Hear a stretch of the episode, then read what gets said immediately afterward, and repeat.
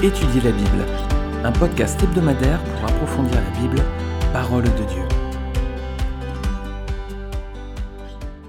Bonjour à tous. On se retrouve pour notre étude dans Josué, livre de Josué. On est à présent chapitre 22. Alors cette fois-ci, toutes les tribus d'Israël ont reçu leur part du territoire, ça y est. À présent, donc les tribus de Ruben, Gad et la demi-tribu de Manassé vont pouvoir repartir chez elles de l'autre côté du Jourdain. Mais il y a un événement inattendu qui va se produire, qui va être une occasion de conflit entre ces tribus et le reste du peuple. Alors c'est ce qu'on va voir aujourd'hui dans le chapitre 22 du livre de Josué. On va lire en trois étapes, en trois temps. On va d'abord commencer par les versets 1 à 8. Josué 22, versets 1 à 8. Alors Josué appela les Rubénites, les Gadites et la demi-tribu de Manassé. Il leur dit Vous avez respecté tout ce que vous a prescrit Moïse, le serviteur de l'Éternel et vous m'avez obéi dans tout ce que je vous ai ordonné. Vous n'avez pas abandonné vos frères, et ce sur une très longue période jusqu'à aujourd'hui, et vous avez gardé les ordres, les commandements de l'Éternel votre Dieu. Maintenant que l'Éternel votre Dieu a accordé du repos à vos frères, conformément à ce qu'il leur avait dit, retournez chez vous, rentrez dans vos tentes, dans le pays qui vous appartient, et que Moïse, serviteur de l'Éternel, vous a donné de l'autre côté du Jourdain. Veuillez seulement respecter et mettre en pratique le commandement et la loi que vous a prescrit Moïse, le serviteur de l'Éternel. Aimez l'Éternel, votre Dieu, marchez dans toutes ses voies, gardez ses commandements, attachez-vous à lui et servez-le de tout votre cœur et de toute votre âme. Puis Josué les bénit et les renvoya chez eux et ils rentrèrent dans leur tente. Moïse avait donné un héritage en Bassan à une moitié de la tribu de Manassé, et Josué donna l'autre moitié un héritage auprès de ses frères de ce côté-ci du Jourdain à l'ouest. Lorsque Josué les renvoya vers leurs tentes, il les bénit et leur dit Vous vous retournerez à vos tentes avec de grandes richesses, avec des troupeaux très nombreux et une quantité considérable d'argent, d'or, de bronze, de fer et de vêtements. Partagez avec vos frères le butin de vos ennemis.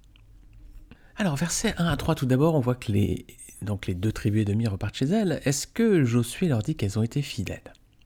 Ah oui, hein il leur dit qu'ils ont scrupuleusement respecté ce que leur avait dit à la fois l'Éternel, Moïse et Josué. Donc ils ont été fidèles en toutes choses. Alors lorsqu'on avait étudié Josué chapitre 1, j'avais indiqué qu'ils n'avaient pas été fidèles à leurs engagements, justement, ces tribus. Pourquoi? Parce que dans Josué chapitre 4, versets 12 à 13, c'était juste avant la, la conquête de Jéricho, le texte indiquait que seulement 40 000 hommes s'étaient présentés pour combattre, alors qu'ils étaient bien plus nombreux, et on avait vu que Nombre 26, versets 7, 18 et 34 indiquait que ces tribus comptaient à peu près 110 000 hommes, même un peu plus. Donc 110 000 hommes au dernier recensement, et il n'y avait que 40 000 hommes qui s'étaient présentés à Jéricho. Et j'avais dit, ils n'étaient pas très fidèles à leurs engagements. Vous pouvez réécouter deux épisodes de podcast qu'on avait vu dans Josué 1, c'était Gad et Manassé dans la suite de l'histoire d'Israël, et le territoire donné à Ruben, Gad et à la demi-tribu de Manassé. Si vous allez tout en bas de ce podcast, vous déroulez un petit peu, vous descendez, vous allez les retrouver. Josué chapitre 1 Alors, une partie des hommes était donc restés de l'autre côté du Jourdain, hein, avant de franchir le, fleuve. Alors, est-ce que c'était de la désobéissance finalement? Ben non, parce que Josué leur fait aucun reproche à ce sujet.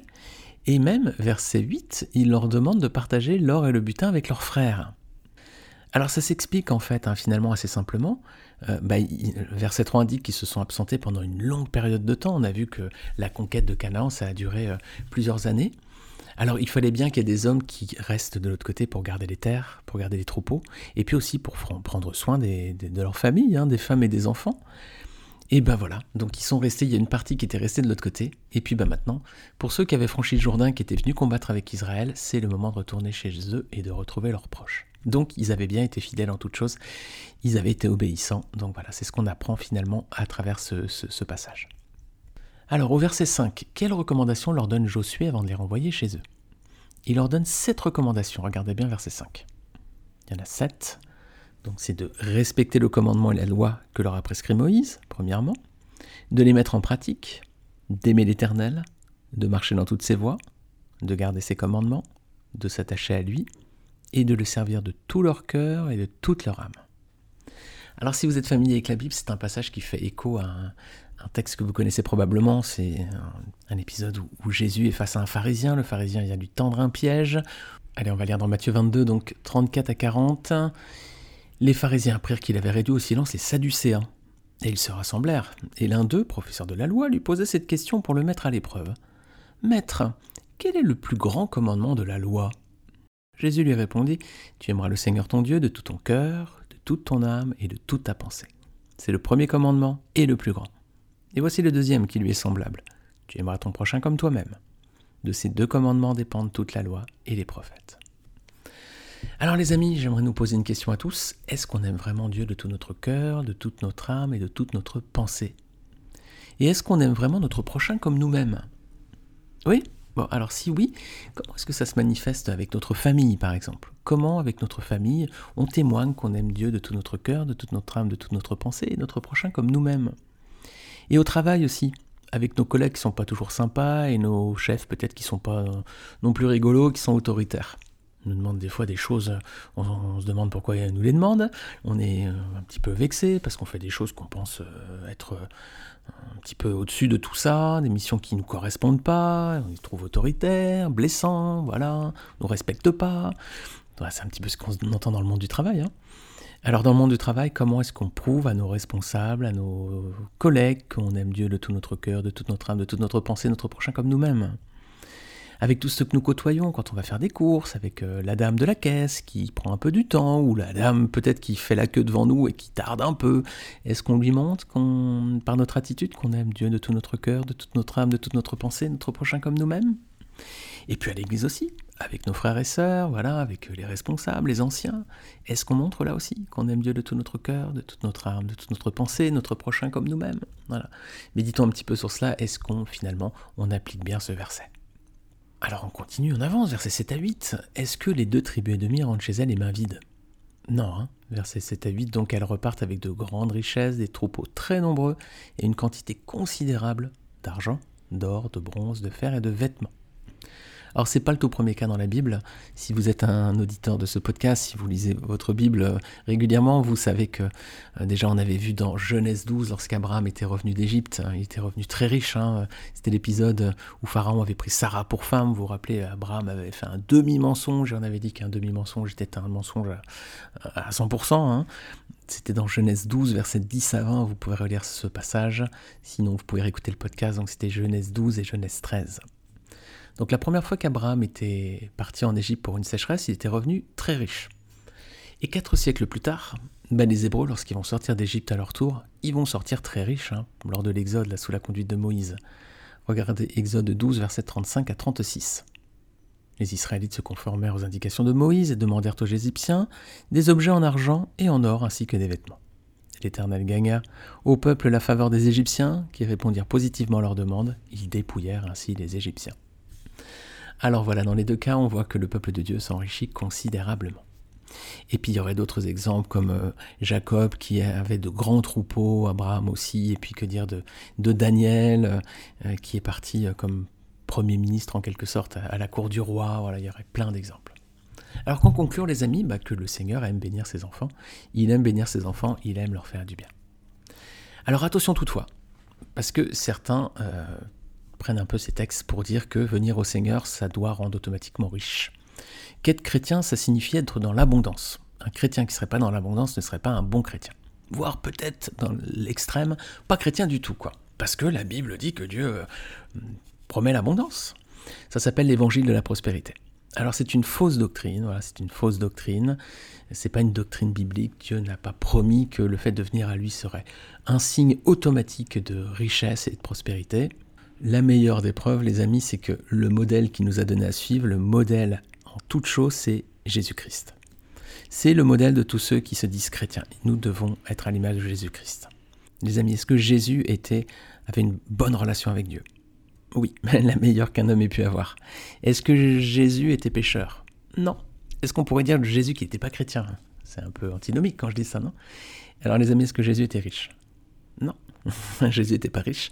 Donc, dans ces cas-là, si le Seigneur promettait la bénédiction et l'abondance à tous ceux qui seraient ses enfants, pourquoi est-ce qu'il n'aurait pas donné cette richesse, cette abondance à celui qui était le plus parfait de ses enfants Et celui qui nous a donné en plus comme modèle à, suivre?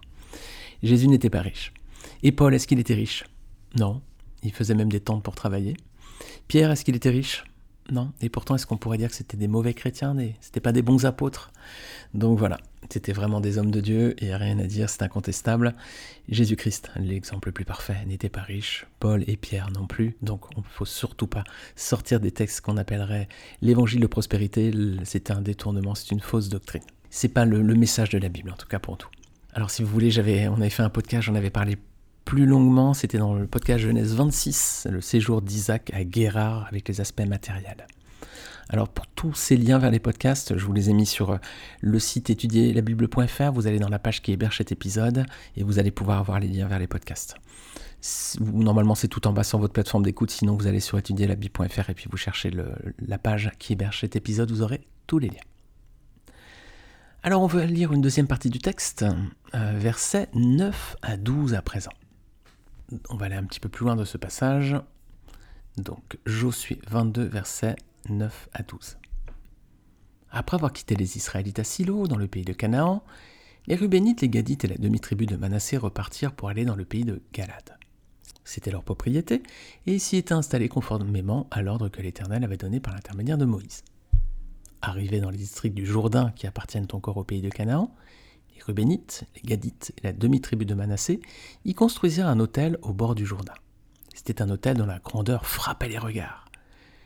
Les Israélites apprirent qu'on disait les Rubénites, les Gadites et la demi-tribu de Manassé ont construit un hôtel qui fait face au pays de Canaan, dans les districts du Jourdain du côté des Israélites. À cette nouvelle, toute l'assemblée des Israélites se réunit à Silo pour monter les attaquer. Bon, bah alors voilà, qu'est-ce qui se passe ici? Bah, voilà, Deux tribus et demi ont décidé de faire construire un hôtel, le reste du peuple décide de monter les attaquer direct. Waouh Est-ce que la réaction des Israélites n'est pas un peu trop virulente là hein? Il semble qu'il n'y a pas de dialogue ici, là, c'est direct, ils vont pour les combattre. Tout de suite, ils prennent des épées et on y va. Alors, qu'est-ce qu'on peut dire de cette attitude? On peut voir la bouteille à moitié vide, la bouteille à moitié pleine. Bouteille à moitié vide serait dire ils ont foncé tête baissée, ils n'ont pas réfléchi. La bouteille à moitié pleine, c'est peut-être se dire que c'est un signe de zèle pour le Seigneur. Il faut quand même se rappeler qu'Israël se battait maintenant depuis plusieurs années contre des peuples païens idolâtres, des peuples qui étaient euh, opposés hein, à l'Éternel. Alors Israël voit dans cette initiative des deux tribus ennemies un acte d'infidélité envers Dieu, hein, c'est ce que dit le, verset 16 un peu plus loin. Donc on peut se dire un signe de zèle pour le Seigneur. D'accord, mais maladroit, non Quand même. Et parfois, bah, les amis, on est un peu comme ça. Nous aussi, on réagit en contre-attaque en pensant bien agir pour le Seigneur. Un frère, une sœur a fait quelque chose, on va contre-attaquer, on va réagir tout de suite. D'accord. Est-ce qu'on n'est pas parfois un peu intolérant, inflexible? Est-ce que c'est pas un peu imprudent comme attitude? Parce que c'est le cas avec euh, justement la, réaction hein, du peuple d'Israël de monter tout de suite les attaquer. C'était pas la bonne façon de faire. Et c'est ce qu'on va voir dans les versets suivants. On va regarder la suite de l'histoire verset 13 jusqu'au verset 34. On va voir qu'heureusement, hein, la violence et la guerre ne sont pas les seules issues envisagées. Il y a une délégation qui va être envoyée au prélat pour trouver un compromis. Verset 13 à 34. Les Israélites envoyèrent une délégation rubénite aux Gadites à la demi-tribu de Manassé dans le pays de Galad. Il s'agissait de Phinès, le fils du prêtre Éléazar, et de dix princes qui l'accompagnaient, un par famille pour chacune des tribus d'Israël. Tous étaient des chefs de famille parmi les milliers d'Israël. Ils allèrent trouver les Rubénites, les Gadites et la demi-tribu de Manassé dans le pays de Galade et s'adressèrent à eux. Voici ce que dit toute l'assemblée de l'Éternel.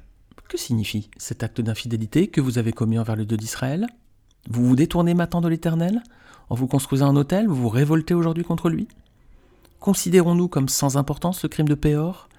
Nous n'en sommes pas encore purifiés malgré le fléau qu'il a attiré sur l'assemblée de l'Éternel. Et vous vous détournez aujourd'hui de l'Éternel si vous vous révoltez aujourd'hui contre lui, demain il s'irritera contre toute l'assemblée d'Israël. Si vous considérez comme impur le pays qui est votre propriété, passez dans le pays qui est la propriété de l'Éternel et où il a sa résidence, et installez-vous au milieu de nous. Mais ne vous révoltez pas contre l'Éternel, et ne vous séparez pas de nous en vous construisant un autel, en plus de celui de l'Éternel notre Dieu.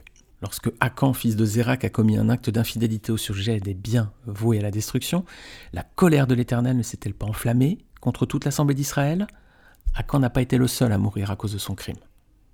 Les Rubénites, les Gadites et la demi-tribu de Manassé firent cette réponse au chef des milliers d'Israël.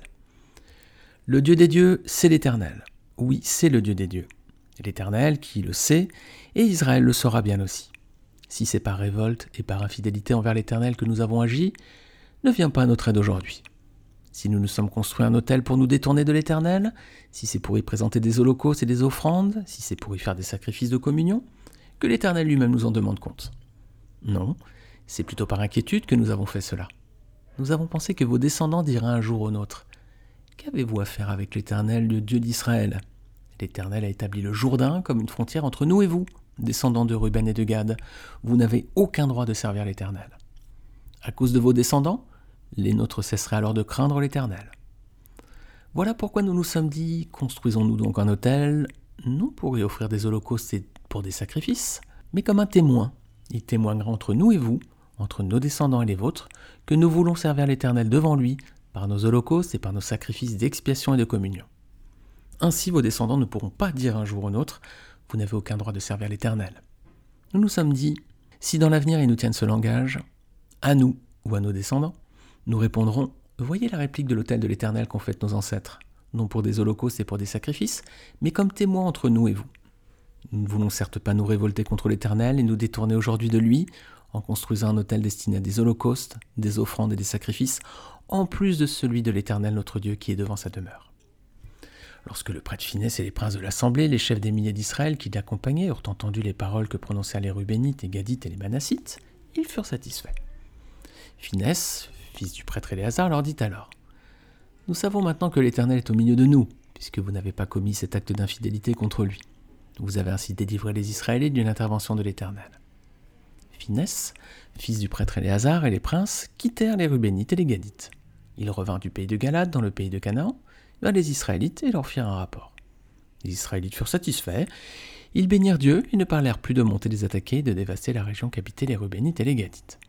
Les Rubénites et les Gadites appelèrent l'autel Aide, car dirent-ils, il est témoin entre nous que c'est l'Éternel qui est Dieu. Alors quel beau passage, on va, on va le décrypter un petit peu. Donc il y a une délégation qui est envoyée au préalable, hein, avant la guerre, là, trouver un compromis avant d'envisager le combat. Israël, en effet, pensait hein, que c'est un acte d'infidélité. Hein, on vient de lire verset 16, une infidélité envers Dieu. Alors, qu'est-ce qu'il leur propose bah, De venir vivre avec eux? Si, si, vous, considérez que le territoire que vous avez reçu est impur, verset 19, venez vivre avec nous. Mais est-ce que c'était la réalité des choses? Non. Pourquoi ils avaient agi comme ça euh, tribu de Gad, Ruben, demi-tribu de Manassé. Bah, regardez le verset 24, c'est marqué par inquiétude. Voilà, ce qu'ils craignaient, c'est qu'avec le temps, il y a une séparation qui se fasse entre leurs descendants et ceux du reste d'Israël à cause du Jourdain, hein, cette frontière naturelle en plein milieu. Donc cet hôtel servait de témoin hein, pour les générations futures. Est-ce que leur euh, explication est convaincante? Verset 30. Ben oui, hein, la délégation envoyée par Israël euh, est convaincue, avec euh, finesse en premier lieu, le, le, fils de Éléazar. Alors, qu'est-ce qu'ils font du coup? Bah, Ils rentrent chez eux, ils font un rapport au peuple, et le peuple est satisfait à son tour. Ouf les amis, on a évité une guerre fratricide. Gloire à Dieu, il va aller mieux dans ces cas-là discuter évidemment. Alors, on va regarder, on va regarder ce passage et on va voir trois leçons à retenir de l'histoire de, cet hôtel, cet hôtel de la discorde. Premièrement, attention les amis, attention à ne pas juger selon les apparences. Les intentions des deux tribus ennemies, elles étaient bonnes, hein et pourtant les apparences qu'avait euh, retenu Israël, bah, c'est que c'était de mauvaises intentions. Alors attention à nous aussi à ne pas juger selon les apparences.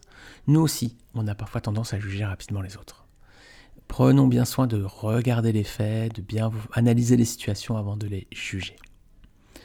C'est important parce que là, Israël, du coup, il a un peu réagi, ils sont partis au combat, il valait mieux d'abord s'expliquer, avoir le détail, comme ça, ça leur permettait de, de ne pas émettre un faux jugement. Alors, regardons bien les faits ou les situations avant de juger, mais peut-être mieux encore, laissons faire le Seigneur pour le jugement. Hein. Psaume 55, verset 8. En effet, c'est Dieu qui juge. Il abaisse l'un et il élève l'autre. Donc, c'est Dieu qui juge, les amis. Hein. Gardons-nous certainement de juger. Dans beaucoup de situations, laissons le Seigneur faire. Ce sera d'autant mieux que les jugements de Dieu sont pas les nôtres. Regardez Psaume 75 toujours, mais cette fois verset 3. Le Seigneur dit, au moment que j'aurai fixé, je jugerai avec droiture. Donc trois choses dans ces deux versets, c'est que c'est Dieu qui juge premièrement, c'est lui qui fixe le moment où il juge, et lui le fait avec droiture. Si c'est nous qui jugeons, on fixe pas un moment, c'est tout de suite en général, et on le fait de façon maladroite. Alors laissons plutôt le Seigneur faire. Donc première leçon, ne jugeons pas selon les apparences, et du coup, bah, c'est une deuxième leçon en même temps, laissons plutôt le Seigneur juger. Deuxième point, Attention à ne pas chercher à se venger. Il vaut mieux d'abord chercher la discussion, le dialogue, essayer de chercher un compromis. C'est ce que recommande ce texte, hein, c'est ce qu'on voit à travers lui, mais c'est aussi ce que recommande notre Seigneur Jésus-Christ. Regardez Matthieu 18, versets 15 et 17. Seigneur dit, si ton frère a péché contre toi, va et reprends-le seul à seul. S'il t'écoute, tu as gagné ton frère. Mais s'il ne t'écoute pas, prends avec toi une ou deux personnes, afin que toute l'affaire se règle sur la déclaration de deux ou trois témoins. S'il refuse de les écouter, dis-le à l'Église. Et s'il refuse aussi d'écouter l'Église, qu'il soit à tes yeux comme le membre d'un autre peuple et le collecteur d'impôts. Voilà ce que nous recommande le Seigneur Jésus-Christ, c'est pas tout de suite euh, la vengeance, hein, c'est si ton frère a péché contre toi, va et reprends le seul à seul. S'il t'écoute, tu as gagné ton frère. Voilà. C'est la méthode du Seigneur, c'est la méthode de la diplomatie qu'on doit aussi mettre en pratique. Alors troisième leçon, c'est peut-être la quatrième du coup, parce que dans le premier point, finalement, j'en ai fait deux. Enfin bon, c'est pas très grave. Cherchons donc toujours la conciliation plutôt que la vengeance. Cherchons plutôt la sagesse plutôt que la rivalité, les amis. Regardez, je finis avec un texte dans Jacques chapitre 3 versets 13 à 18. Regardez ce que nous dit ce passage. Parfois, des fois, les amis, on est comme ça, on veut aller vite, on se dit, ah, je le fais pour le Seigneur, on pense à Seigneur plein de zèle, comme Israël là, mais c'était une maladresse. Regardez Jacques 3, versets 13 à 18. Lequel parmi vous est sage et intelligent? Mais Qu'il montre par un bon comportement ses œuvres, empreintes de douceur et de sagesse. Mais si vous avez dans votre cœur une jalousie amère et un esprit de rivalité, ne faites pas les fiers et ne mentez pas contre la vérité. Une telle sagesse ne vient pas d'en haut, elle est au contraire terrestre, purement humaine, démoniaque. En effet, là où il y a de la jalousie et un esprit de rivalité, il y a du désordre et toutes sortes de pratiques mauvaises. La sagesse d'en haut est tout d'abord pure, ensuite porteuse de paix, douce, conciliante, pleine de compassion et de bons fruits. Elle est sans parti pris et sans hypocrisie. Le fruit de la justice est semé dans la paix par ceux qui travaillent à la paix. Voilà les amis, quel passage magnifique, Jacques 3, versets 13 à 18. Méditons ces passages, ne recherchons pas euh, la rivalité, le clash, hein, comme on dirait aujourd'hui, tout ça c'est la, conséquence de la jalousie. Hein. Tout ça c'est c'est pas un signe de sagesse et d'intelligence, tout dit le texte. Hein. Par contre, la sagesse d'en haut, comment elle doit agir, et c'est ce qu'on a vu dans ce passage-là, elle est pure, elle est porteuse de paix, elle est douce, elle est conciliante, elle est pleine de compassion et de bons fruits, elle est sans parti pris et sans hypocrisie. C'est un peu donc ce qu'on a vu dans ce passage, c'est ce qu'on pourra retenir peut-être pour aujourd'hui, il y aurait peut-être d'autres choses à dire. En tout cas voilà, terminons par ce verset, le fruit de la justice est semé dans la paix par ceux qui travaillent à la paix, nous dit Jacques. Voilà les amis, que ce texte nous aide aussi à, ne pas être dans la réaction, mais plutôt dans le... Lorsqu'on est dans une situation comme celle-ci, d'essayer de, comprendre les choses. Ne jugeons pas, laissons le Seigneur faire en son temps. Lui, il est droit, nous, on est maladroit. Et puis cherchons donc toujours la conciliation, essayons plutôt de trouver un compromis plutôt que d'aller au clash, les amis. Ce sera un signe de notre sagesse et notre intelligence. Et vous savez que la Bible dit que la crainte de l'Éternel est le commencement de la sagesse. Tous ceux qui pratiquent ces préceptes auront une bonne intelligence. Psaume 111, verset 10. Voilà ce que je souhaitais partager avec vous à travers ce, chapitre de Josué 22. On arrive progressivement à la, fin du livre, là il reste deux chapitres à voir ensemble. On va finir Dieu voulant dans deux épisodes. En attendant, je vous souhaite une très bonne semaine, que le Seigneur vous bénisse, et je vous dis à très vite. Salut à tous